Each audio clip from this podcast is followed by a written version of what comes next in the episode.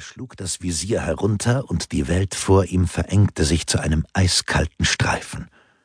Er legte die Lanze an und gab seinem Pferd die Sporen. Der Hengst sprang sofort los, schneller als ein Windstoß, und galoppierte auf Pier Soderini zu. Lorenzo spürte die kräftigen Muskeln des Rosses spielen und die schlammverspritzte Schabracke im Wind wehen. Er zielte mit der Lanze. Soderini war gerade erst angaloppiert, während er bereits knapp die Hälfte der Strecke hinter sich hatte.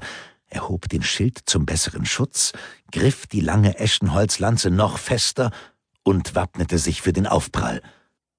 Die Menge schien den Atem anzuhalten. Vom hohen Holzbalkon aus hielt Lucretia den Blick fest auf Lorenzo geheftet. Sie hatte keine Angst. Sie wollte sich diesen Augenblick nur gut einprägen. Sie wusste, wie sehr sich ihr Geliebter auf dieses Turnier vorbereitet hatte, und sie wusste um sein außergewöhnliches Können. Er hatte es bereits demonstriert. Dass er inzwischen Clarice Orsini versprochen war, der römischen Edelfrau, die seine Mutter für ihn ausgewählt hatte, kümmerte sie an diesem Tag nicht, und sie gab sich auch keine Mühe, ihre Leidenschaft für ihn zu verbergen. Im Übrigen kümmerte es auch Florenz und seine Einwohner nicht, im Gegenteil. Sie betrachteten das liebende Paar mit Nachsicht, wenn nicht gar Freude, weil sie es nur schwer hinnehmen konnten, dass der Mann, der einst die Signoria leiten sollte, eine Römerin erwählt hatte, auch wenn dafür seine Mutter verantwortlich war und die Braut dem Adel entstammte. Aber jetzt war keine Zeit, sich solchen Gedanken hinzugeben. Aus den dampfenden Nüstern der Pferde stieg blauer Dunst in die eisige Luft, die Stahlplatten der Rüstungen glitzerten, Banner und Standarten flatterten in einem Triumph aus Farben, und endlich kam der Treffer. Es war ein krachender Donner, als Holz und Stahl aufeinanderprallten.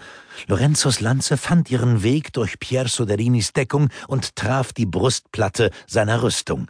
Das Eschenholz zerbrach, Soderini wurde nach hinten geworfen und aus dem Sattel geschleudert. Er landete mit großem Getöse auf der Piazza, während Lorenzo bis ans Ende der Bahn galoppierte, wo er Folgore zügelte, der sich wiehernd aufbäumte.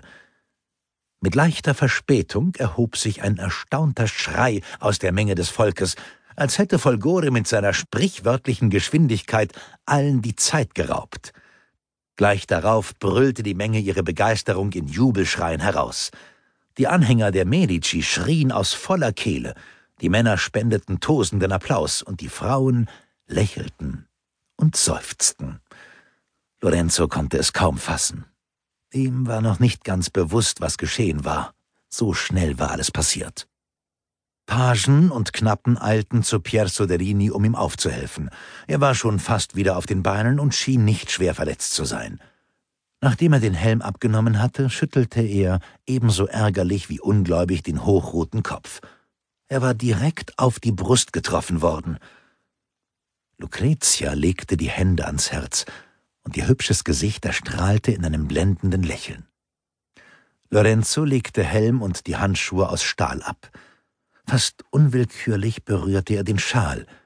Er nahm ihren Duft wahr, berauschend und leicht, und doch voller Versprechen.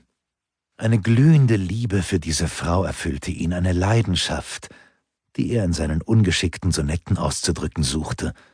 Viele fanden seine Werke großartig, aber er wusste, dass alle Wörter der Welt dem, was er empfand, nicht gerecht werden konnten. Er fühlte sich so lebendig. Als sich Lucretias Blick auf ihn senkte, fühlte er sich gesegnet.